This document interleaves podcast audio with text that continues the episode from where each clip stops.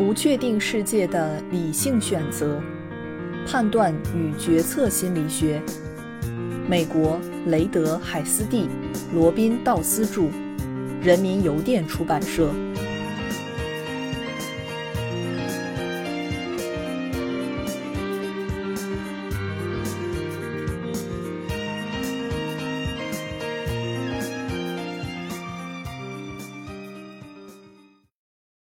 第二章：何谓决策？记者，你还没有拿定主意？尤吉贝拉，据我所知，并非如此。第二章第一节：决策的定义。何谓决策？有个非常形象的比喻：一个人驻足于岔路口，然后选择一条路线，其目的是为了达到渴望的目标。或者避免不愉快的结果，其实这就是决策。在进化的过程中，通过自然选择，我们具备了一些最基本的决策能力，其中最重要的就是趋利避害。哪一片水池，哪一片田地，哪一棵果树，哪一个洞穴，哪一个陌生人，哪一个同伴是可以接近的，而哪一些是必须要避开的。在史前时期，糟糕的决策会以一种戏剧性的方式遭到惩罚。正如哲学家奎因所言，有一些生物体由于世代累积的一些错误来到这个世上，具有一种异常凄惨但又值得称颂的倾向，即在繁殖他们的后代之前死去。换句话说，对于那些对未来做出错误预测。并因此做出糟糕决定的动物来说，它们通常在将它们的基因传递给下一代之前就已经死去了。这也是为什么我们人类以及其他动物善于做出生存决策的原因之一。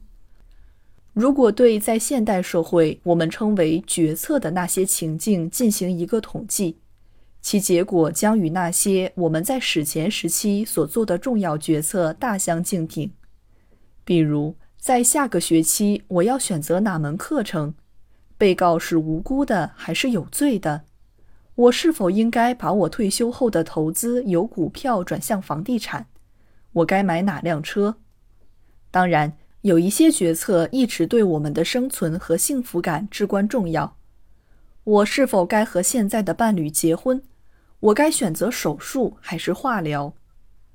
表二点一给出的关于决策的例子是从几个调查中截取的。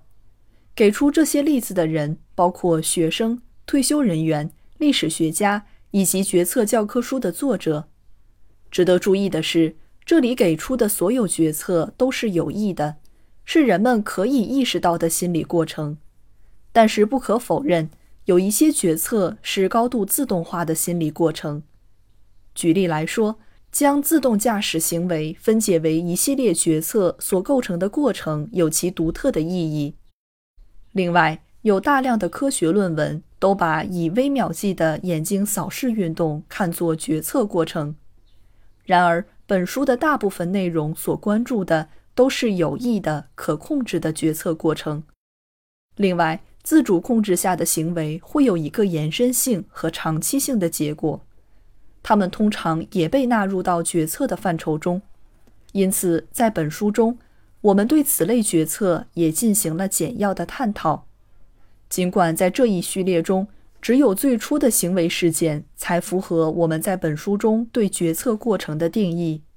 例如，当我们说某个人做出了一个减肥的决策时，那么这个人为减肥所做出的长期的、持续不断的努力。也被看作决策的一部分，但是在执行和坚持上述决策过程中所做出的行为就超出了本书的探讨范围。根据其科学定义，决策应该是特定情境中的一种反应，它由三部分组成：第一，有不止一个行动方案可供选择；第二，决策者对每一个行动方案所带来的结果和未来事件。会形成一定的预期，预期可能会以信心程度或概率的形式呈现。第三，与可能的结果相联系的后果，可以在一个连续体上得到评估，而这一评估所依据的是当前的目标和个人的价值观。上述定义存在的问题就是，它涵盖的情境太多了，它甚至可能作为有益行为的一个定义，而不仅仅是决策行为。这就是为什么我们要搜集一些决策行为的实例，并依赖他们更为确切地界定决策行为，从而使读者能够分辨出到底哪些行为才算是我们这里所界定的决策行为。表二点一当中的例子均符合决策的三部分定义：两个或者更多的行动方案，影响相关结果和事件的不确定性。不同的事件所带来的积极或消极的后果，我们对客观事件会有一定的信念，同时我们对这些事件又会有一个主观评估，而上述两个过程的整合正是决策的精髓所在。